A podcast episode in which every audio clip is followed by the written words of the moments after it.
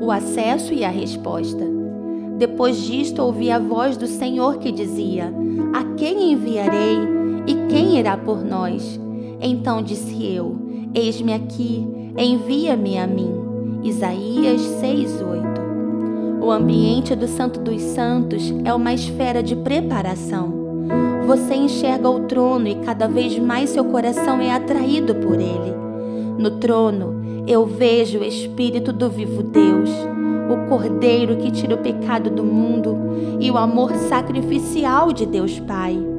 Manifestações de perdão, de graça, mas de morte ao mesmo tempo. Cada vez que meu espírito se aproxima daquele que está assentado, é mais evidente a doação e a entrega por um propósito. Quanto mais perto, mais perturbador é a voz do trono. Quem há de ir por mim? Eu desejo a graça, o cetro estendido em meu favor, as bênçãos para minha casa, mas o rei me olha e nos seus olhos eu vejo a chama de paixão por uma geração não alcançada.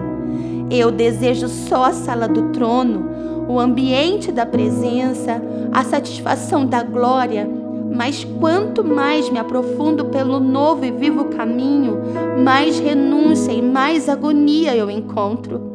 O Espírito geme por sua criação e sua dor me afetou. Então, meu coração percebeu que no ambiente do trono, poucos discernem esse gemido.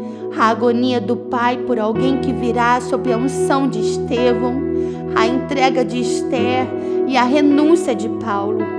Esses homens e mulheres ouviram a angústia secreta do Espírito do vivo Deus.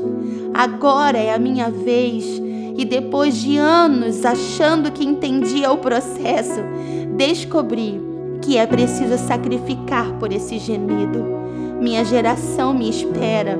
Alguém precisa continuar morrendo para satisfazer essa voz que clama dia e noite: quem há de ir por mim? E eu digo sim em afirmações pedagógicas ou por jargões gospels, mas por um efeito reativo e real de manifestação. Vasos de alabastro já foram entregues, agora será o fôlego de vida. Como Evan Roberts orava, hoje um processo de clamor de intercessão é ativado. Quebra-me, Senhor.